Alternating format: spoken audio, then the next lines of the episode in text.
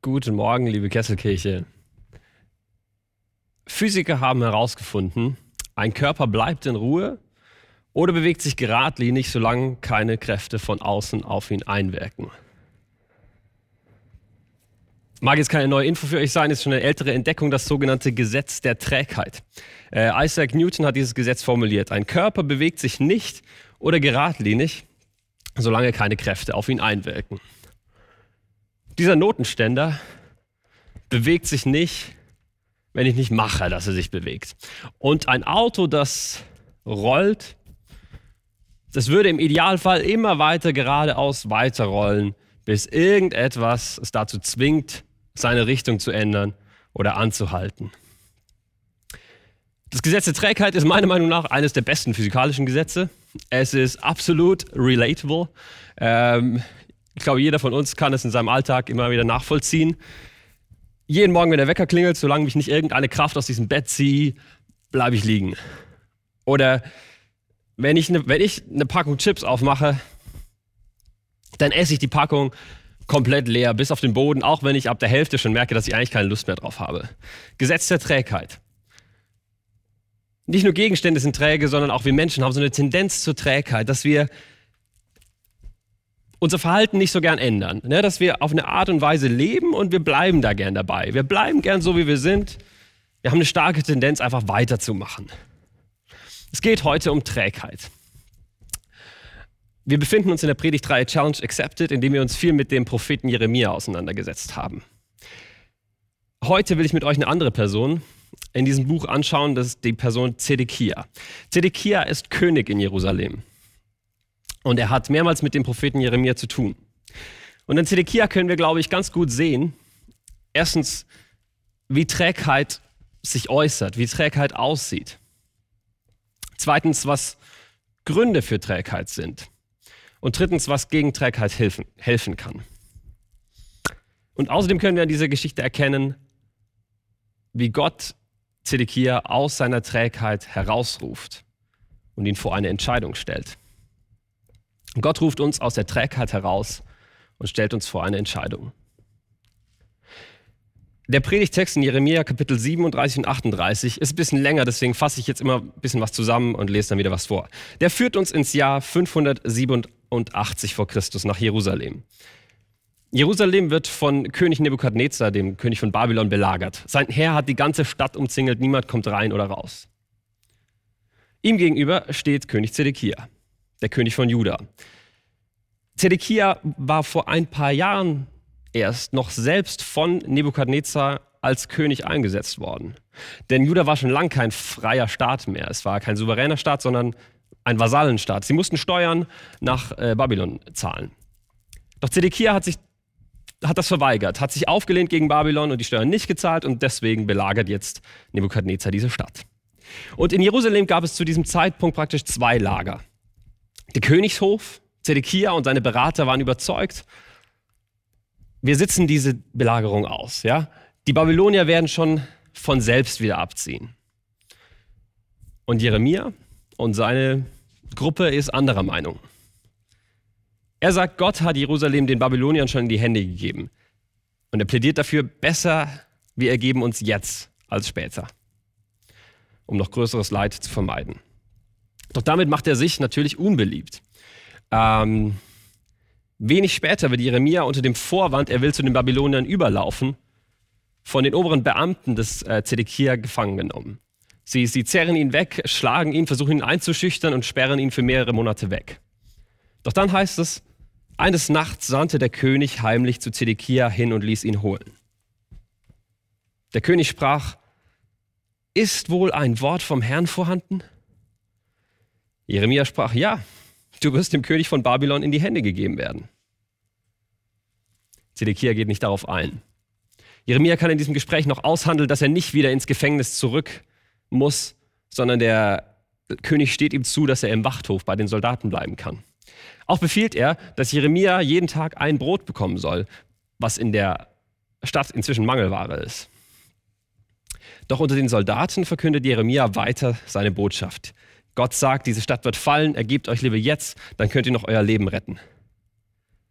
Die oberen Beamten am Königshof hören davon und sie bringen es zum König. Sie sagen, lass doch diesen Mann töten, denn auf diese Weise nimmt er den Kriegsleuten, die noch übrig sind in dieser Stadt, den Mut. Denn der Mann sucht nicht, was diesem Volk zum Heil, sondern was ihm zum Unheil dient. Der König sprach, siehe, er ist in euren Händen, denn der König vermag nichts wider euch. Dann nahmen sie Jeremia und warfen ihn in die Zisterne, die im Wachthof war. Glücklicherweise hört ein Beamter, ein anderer Beamter davon, Ebed Melech, ein Fremder. Er geht sofort zum König und sagt, das kannst du doch nicht machen. Du kannst doch nicht den Propheten hier in dieser Zisterne verhungern lassen. Der wird dort vergessen und muss sterben. Und da besinnt sich der König überraschenderweise plötzlich und sagt, ja klar, nimm dir drei Männer mit dir und ziehe den Propheten aus der Zisterne, ehe er stirbt. Das tut Ebed Melech und Jeremia sitzt wieder im Wachthof. Die Belagerung hält Monate und Monate an, die Stadt wird ausgehungert. Die Alten und Schwachen sterben schon am Wasser- und Brotmangel. Und ein letztes Mal sucht Zedekia Jeremias Rat. Dieses Mal trifft er sich mit ihm im Tempel. Er will offensichtlich vermeiden, dass seine Beamten ihn belauschen können. Der König sprach zu Jeremia, ich will dich etwas fragen. Verschweige mir nichts. Jeremia antwortete, sage ich es dir, dann tötest du mich. Gebe ich dir einen Rat, dann gehorchst du mir nicht. Zedekia schwor dem Jeremia und sprach, so wahr der Herr lebt, ich werde dich nicht töten und nicht den Männern in die Hände geben, die dir nach dem Leben trachten. Und Jeremia sprach zu Zedekia, so spricht der Herr, wirst du hinausgehen zu dem König von Babylon, so sollst du am Leben bleiben. Und diese Stadt soll nicht verbrannt werden, sondern du und deine Familie soll am Leben bleiben. Wirst du aber nicht hinausgehen, so wird diese Stadt den Babyloniern in die Hände gegeben und sie werden mit Feuer verbrennen. Und auch du wirst ihren Händen nicht entrinnen. Klare Ansage, aber Zedekia geht wieder nicht darauf ein. Stattdessen befiehlt er Jeremia, niemand darf von unserem Gespräch erfahren. Sag niemand anderem, was du mir gesagt hast. Er bleibt bei seiner Linie, er ergibt sich nicht. Wenige Tage später wird die Stadt von den Babyloniern eingenommen niedergebrannt und König Zedekia entführt, seine Familie umgebracht. Das ist also die Geschichte, mit der wir es heute zu tun haben. Und ich will fragen, wie äußert sich Trägheit? Wie sieht sie aus? Drei Beobachtungen an der Person Zedekias. Erstens, Zedekia geht Entscheidungen aus dem Weg. Er sieht nicht ein, dass es hier seine Aufgabe als König wäre, eine Entscheidung zu treffen. Er versucht die Situation einfach auszusetzen. Er lässt die Dinge laufen und damit wählt er de facto die schlechtere Alternative. Man hat so ein bisschen den Eindruck, er ist ein König, der eigentlich gar kein König sein will. Er wurde einfach zum König gemacht. Und er schiebt die Verantwortung gerne ab auf andere, auf seine Beamten. Er sagt wortwörtlich zu ihnen, ich kann nichts gegen euch tun. Und er tut das, was sie ihm raten, die Belagerung aussitzen, Jeremia ruhig stellen. Und als ein anderer Beamter, der Evet Melech, das Gegenteil fordert, da sagt er natürlich, okay, klar, hol ihn wieder raus aus der Zisterne, den Jeremia. Er will sich nicht entscheiden, er geht Entscheidungen aus dem Weg. Und da muss ich sagen, das kann ich ganz gut nachvollziehen. Denn Entscheidungen sind anstrengend. Wir stehen ja permanent vor Entscheidungen. Und mit jeder Entscheidung schreiben wir unsere Lebensgeschichte so ein Stückchen weiter. Mit manchen großen Entscheidungen schreiben wir sie ein ganzes großes Stück weiter, mit manchen kleineren eher nur ein kleines Stück. Aber ich behaupte mal, mit jeder Entscheidung geht es auch immer tief drin um die Frage, wer will ich eigentlich sein? Was für ein Mensch möchte ich sein? Wer will ich am Ende sein? Und das ist keine leichte Frage. Ich habe mal eine schöne Metapher gelesen. Unser Leben ist so wie so ein Auto. Wir sitzen in diesem Auto, in diesem Lebensauto am Steuer und wir sagen, wo es lang geht. Und wenn wir so fahren, merken wir, wir saßen nicht die ganze Zeit am Steuer. Da saßen auch unsere Eltern zuerst und unsere Lehrer. Unsere Sozialisation hat einen großen Einfluss darauf, wo wir uns jetzt auf unserem Lebensweg befinden. In welchem Land wir geboren sind, was unsere Eltern für einen Beruf hatten, wie viel Geld sie hatten, wer unsere Neugierde geweckt hat, wer unsere Talente gefördert hat. Auch äußere Umstände oder Schicksalsschläge können unseren Weg beeinflussen. Wer will ich sein? In der Antwort dieser Frage sind wir nie ganz frei. Aber letztlich kann uns niemand die Verantwortung abnehmen, jetzt eine Entscheidung zu treffen. Wir sitzen nun mal am Steuer und müssen uns entscheiden. Letztlich müssen wir sagen, wo es lang geht. Und wenn wir uns nicht entscheiden, fahren wir immer weiter geradeaus. Gesetz der Trägheit. Ich meine mit Trägheit also nicht Faulheit, sondern dass wenn sich, wenn sich Menschen zurückziehen, wenn sich Menschen aus ihrem Leben zurückziehen, wenn sie nichts aus sich machen und ihrem Potenzial, sondern sich, sondern sich einfach treiben lassen, Entscheidungen aus dem Weg gehen. Zweitens, Zedekia sucht Bestätigung. Um ihn herum hat er einen Kreis von Beamten, die ihn die ganze Zeit bestätigen. Die sagen, warte einfach ab. Die Babylonier werden schon von selbst verschwinden. Die oberen Beamten werden in der Geschichte dargestellt wie eine Gruppe von Ja-Sagern.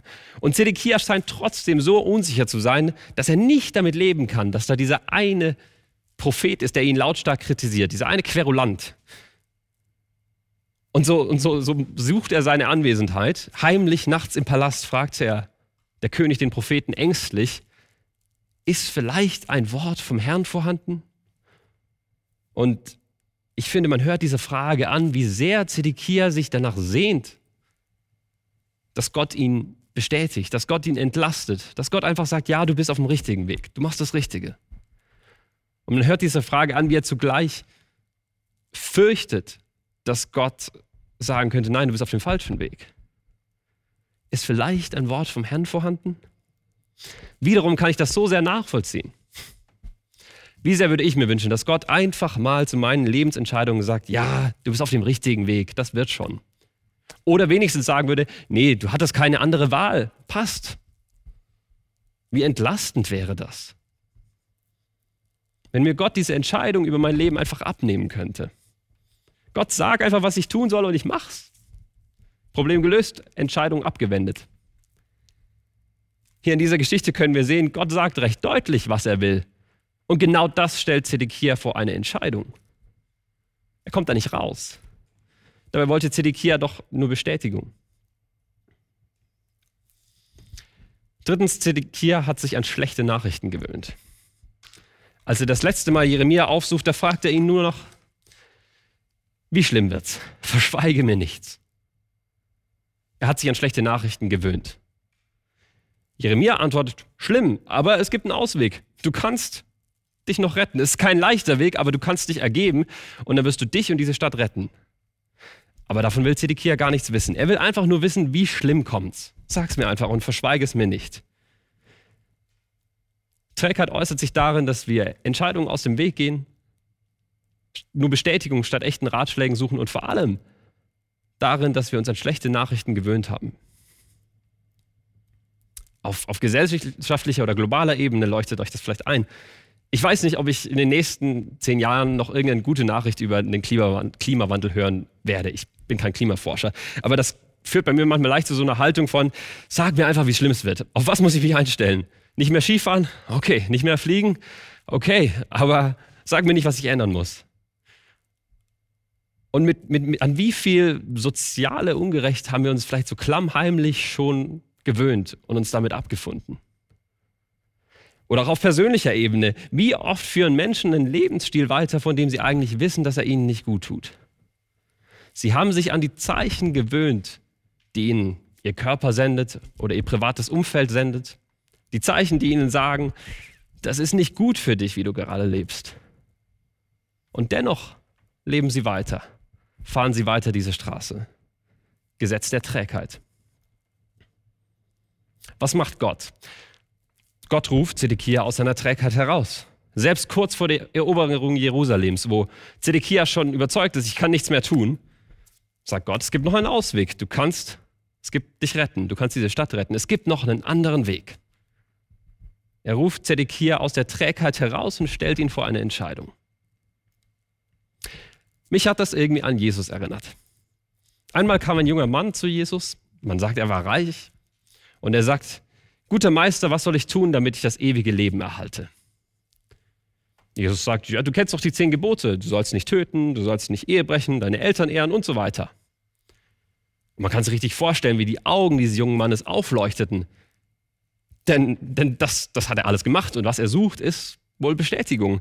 Er sagt, Meister, das habe ich alles eingehalten seit meiner Jugend. Und er wartet jetzt wohl, dass Jesus sagt, gut, du bist auf dem richtigen Weg, du machst alles richtig. Das wäre zu erwarten, denn tatsächlich macht er nichts wirklich falsch. Aber Jesus sagt, eins fehlt dir noch. Geh hin und verkaufe alles, was du hast und gibst den Armen und dann komm, folge mir nach. Er stellt diesen jungen Mann vor eine Alternative. Er stellt ihn vor eine Entscheidung.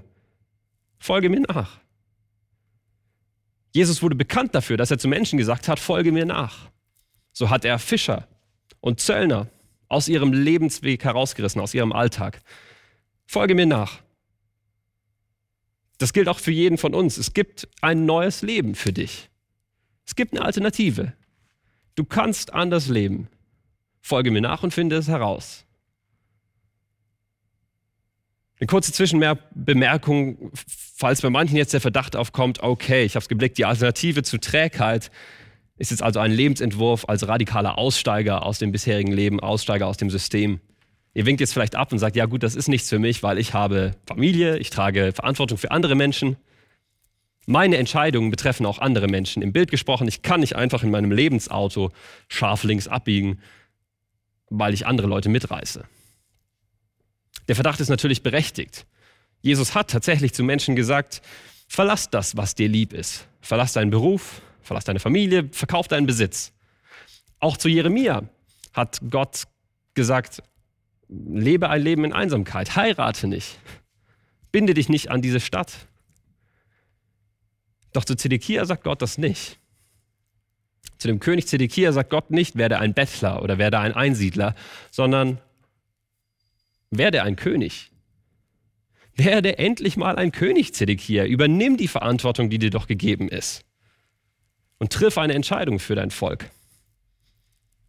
Deswegen an diejenigen, die schon abwinken wollen. Natürlich machen Verantwortungen, Beziehungen in gewisser Weise träge, weil sie uns auf dem eingeschlagenen Weg festhalten. Aber sie sind keine Entschuldigung dafür, die Hände vom Steuer zu nehmen. Werde, was du bist, werde ein König. Und das klingt doch großartiger. Umso verwunderlicher ist, dass Zedekia diese neue Möglichkeit nicht annimmt, dass er diesen rettenden Weg nicht einschlägt. Wer wählt denn die Gefangenschaft, wenn er doch Freiheit haben kann? Wenn er eine Wahlmöglichkeit hat? Warum ist Trägheit so hartnäckig? Was sind Gründe für Trägheit? Wenn man sich die Situation am Königshof Zedekias anschaut, dann wird man feststellen, dass es da gewisse strukturelle Gründe gab die Zedekias Entscheidung wohl beeinflusst haben. Die oberen Beamten am Königshof stehen dafür. Sie haben sich offensichtlich gegen Kritik immunisiert. Aus ihrer Sicht stellt Jeremia ja die politische Opposition dar. Er kritisiert den König und die oberen Beamten lautstark. Und die Beamten reagieren darauf, indem sie ihn zum Schweigen bringen wollen.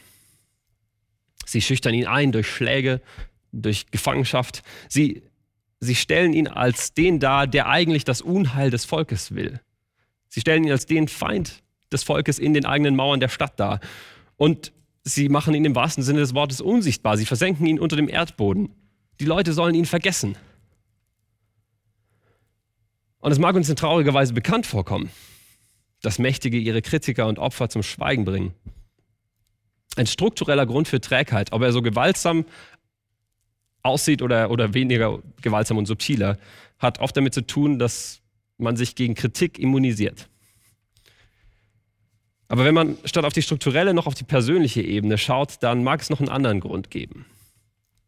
Der Philosoph Sören Kierkegaard beschreibt, dass es im Menschen sowas gibt wie eine Angst vor Freiheit. Das mag erstmal komisch klingen, Angst vor Freiheit. Aber mit der Freiheit kommt auch die Möglichkeit, dass ich mich falsch entscheide. Bei manchen wichtigen Lebensentscheidungen, da, da, da, da überkommt einen ja auf einmal dieser Schrecken, wenn man realisiert, was alles auf dem Spiel steht. Das könnte auch schief gehen. Man blickt in die Zukunft und merkt, ich könnte so verdammt viel falsch entscheiden. Da wäre es mir lieber, ich hätte jetzt nicht so viel Freiheit. Und man blickt in die Vergangenheit und merkt, diese Freiheit stellt eine große, große Last dar. Denn auf einmal muss ich mich rechtfertigen für meine bisherigen Lebensentscheidungen. Ich muss mich rechtfertigen. Ich muss mich rechtfertigen vor mir selbst, was, warum ich mich mit so vielem, was nicht gut war, einfach arrangiert habe. Ich habe die Zeichen so lange ignoriert und wenn ich jetzt noch meinen Lebensstil ändere, dann muss ich mir ja die Frage stellen, warum ich das nicht schon längst gemacht habe. Wenn wir uns im Bild wieder in unser Lebensauto setzen, dann mag das alte Klischee stimmen, ich entschuldige mich schon im Voraus, dass Männer nicht nach dem Weg fragen können. Je länger man sucht, desto, desto stärker wird der Eindruck, das muss doch jetzt hier gleich sein.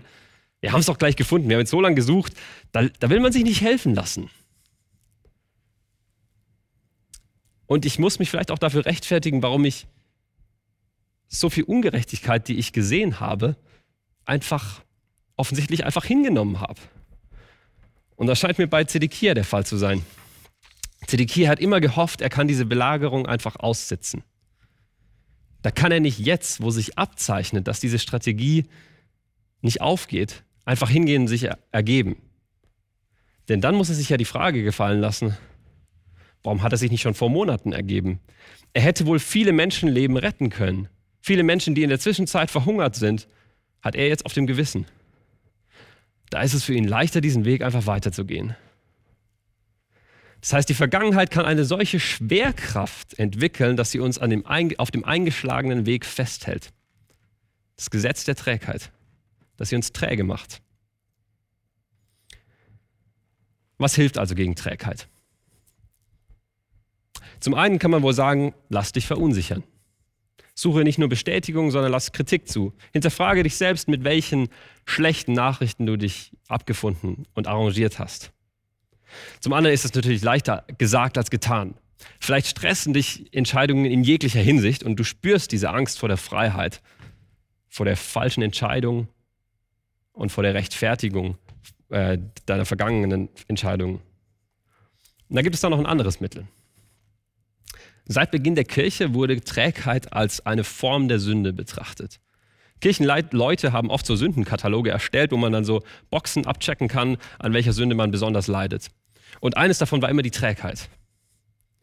Das heißt, Trägheit ist nicht nur was, was wir ändern können, was, was wir in der Hand haben, sondern das entspricht wahrscheinlich auch unserer Erfahrung. Trägheit ist was, was uns in der Hand hat, was irgendwie eine Schwerkraft auf uns auf, äh, auswirkt ist eine Macht, ist eine Realität. Das Gute ist, es gibt keine Macht, die stärker ist als Gott. Und damit die Macht der Sünde in einem Menschenleben nicht zu groß wird, gibt es in der Kirche ein Ritual dafür. Das der, des Sündenbekenntnisses und der Sündenvergebung. Vielleicht wart ihr mal in einem Gottesdienst, wo dann die ganze Gemeinde aufgestanden ist und ihre Sünden bekannt hat. Und dann hat die Pfarrerin oder der Pfarrer gesagt, eure Sünden seien euch vergeben. Und dann sagt er oder sie folgende Worte. Was gewesen ist, darf euch nicht mehr beschweren. Was kommt, darf euch nicht schrecken. Gottes Gnade ist unseres Lebens Freude und Kraft. Amen. Wenn euch also die, die Angst vor der falschen Entscheidung in der Zukunft lähmt oder die Last, sich für Entscheidungen in der Vergangenheit rechtfertigen zu müssen, träge macht, dann gibt es, glaube ich, kein besseres Heilmittel als dieser Zuspruch Gottes. Deshalb seid nicht träge, denn Gott hat euch zur Freiheit berufen. Was gewesen ist, darf euch nicht mehr beschweren. Und was kommt, darf euch nicht schrecken. Gottes Gnade ist unseres Lebens Kraft und Freude. Amen.